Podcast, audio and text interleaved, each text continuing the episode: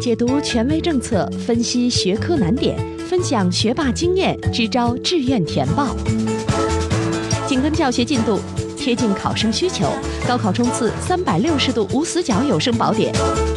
宋小南工作室倾情奉献。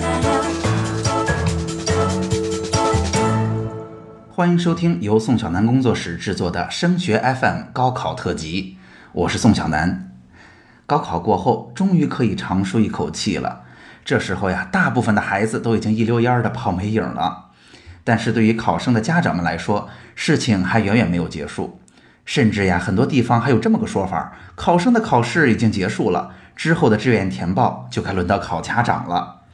那本期节目呢，我们带着大家看一看高考之后有哪些迫在眉睫的跟志愿填报有关的事情要去做，让各位考爸考妈提前做到心中有数，并且啊把相应的机会对号入座，千万不要因为不了解而错过了适合孩子的机会。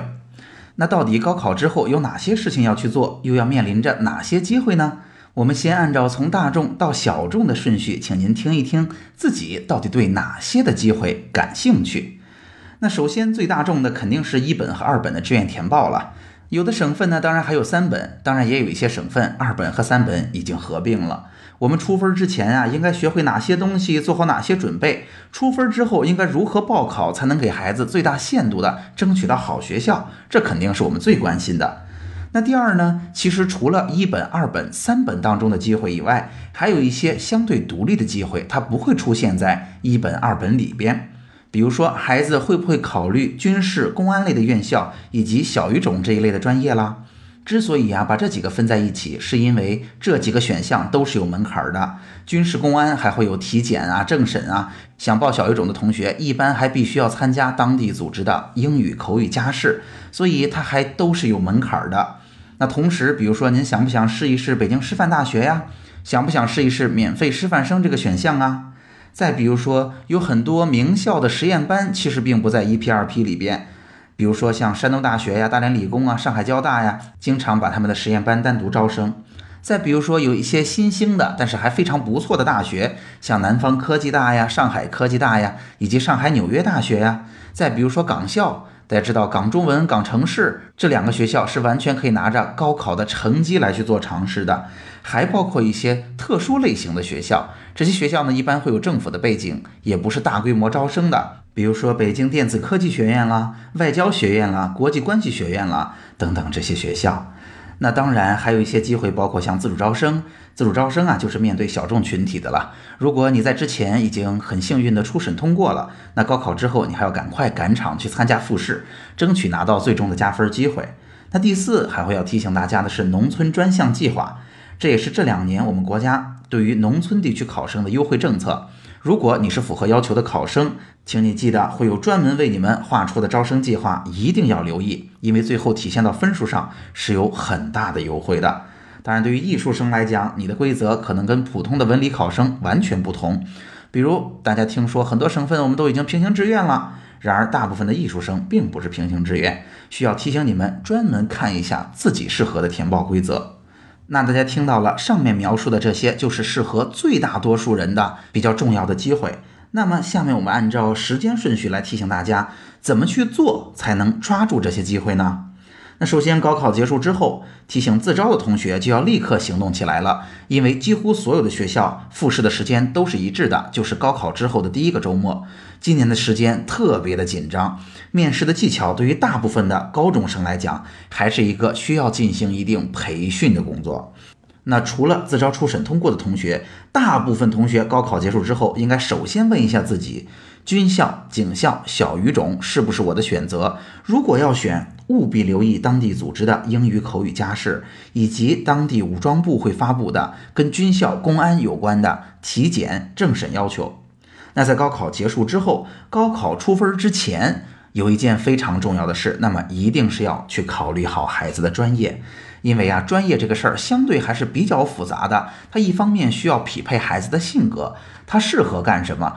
如果他是一个特别活泼、可爱、外向、愿意跟人打交道的人，我们最后让他去做科学家了；或者孩子本来是一个非常愿意面对具体问题、逻辑思维能力很强、很适合做技术工作的人，最后我们让他去学了商科，让他天天跟人打交道，天天搞定各种各样风格不同的人，其实都会让他非常痛苦的。那同时，对于专业的选择上，我们尽可能的还是要去多了解一些这些专业到底是做什么的呀？他未来在哪儿能够找到工作呀？他相应的行业发展如何呀？收入怎么样啊？等等这样一类的信息，这样一类的信息，我们在之后的节目当中也会为大家深入的解读。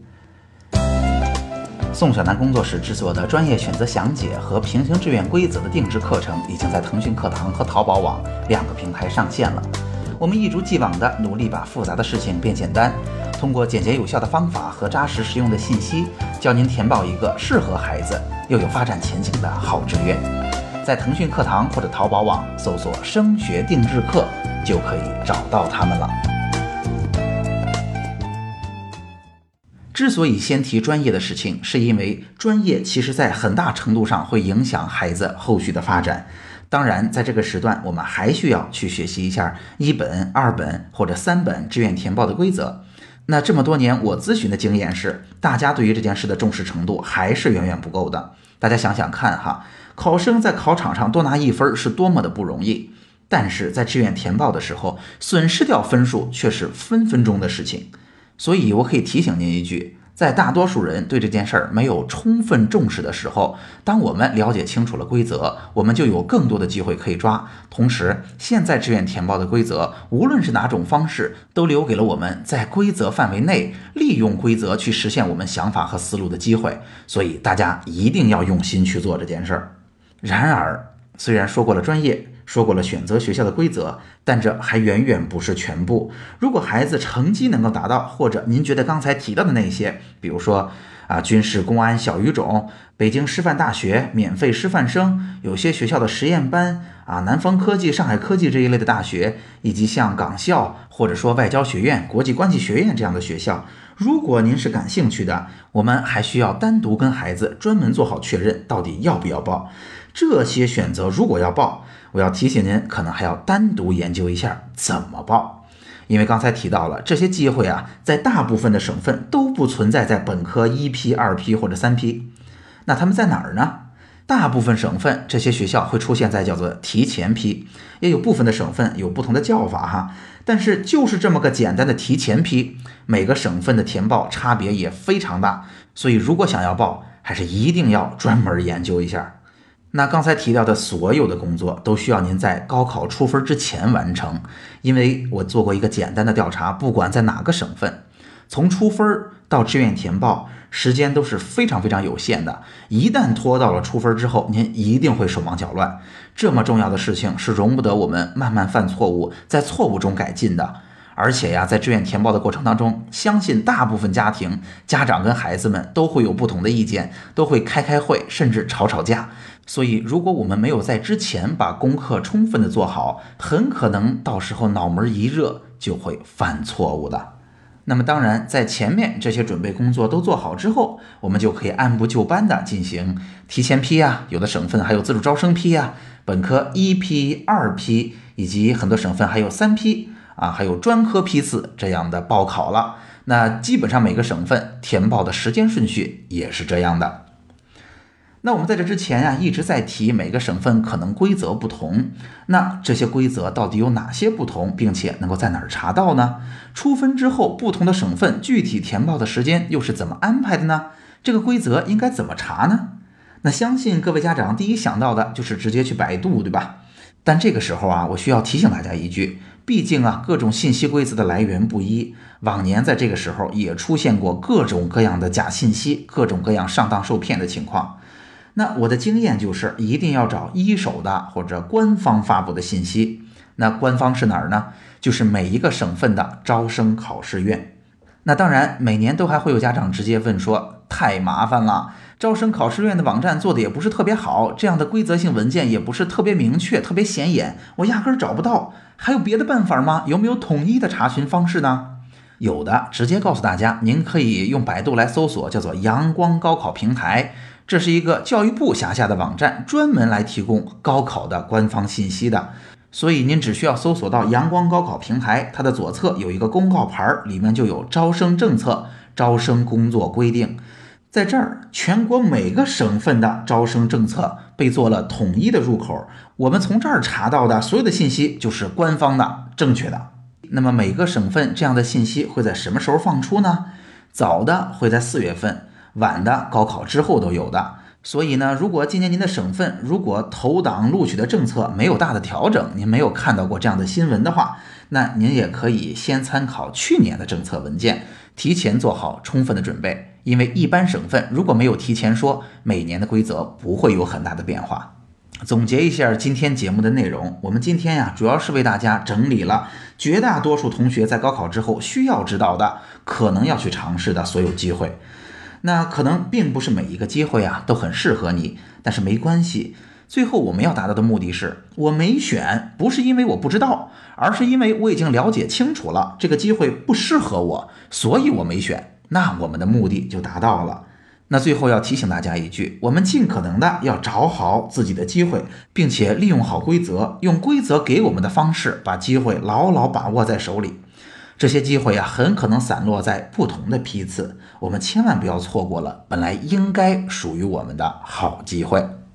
好，今天的节目就到这儿。除了收听播客，强烈建议您加入升学 FM 的听友群，在这里，您不但可以与两千多名高中家长和考生及时讨论自己关心的问题，还可以参加周三晚上我专门为听友准备的直播答疑。